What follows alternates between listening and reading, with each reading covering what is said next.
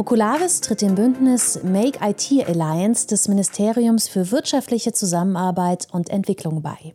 Wir freuen uns sehr darüber, dass die Oculavis seit Januar 2022 Mitglied der Make IT Alliance ist, die vom Bundesministerium für wirtschaftliche Zusammenarbeit und Entwicklung initiiert wurde und von der Deutschen Gesellschaft für internationale Zusammenarbeit organisiert wird. Die Make IT Alliance ist ein Innovations- und Kooperationsnetzwerk mit Partnern, das sich unter anderem aus internationalen Unternehmen, Verbänden und Forschungseinrichtungen zusammensetzt. Die Allianz fördert Kollaborationsprojekte mit dem Ziel des Erfahrungs- und Wissensaustauschs zwischen internationalen und lokalen Partnern in Entwicklungsländern in Afrika und Asien. Die Oculavis bringt ihre langjährige Erfahrung im Bereich der Augmented Reality unterstützten Service- und Wartungsprozesse mit in das Netzwerk ein und möchte mit ihrem Engagement neue Partnerschaften mit lokalen Partnern knüpfen.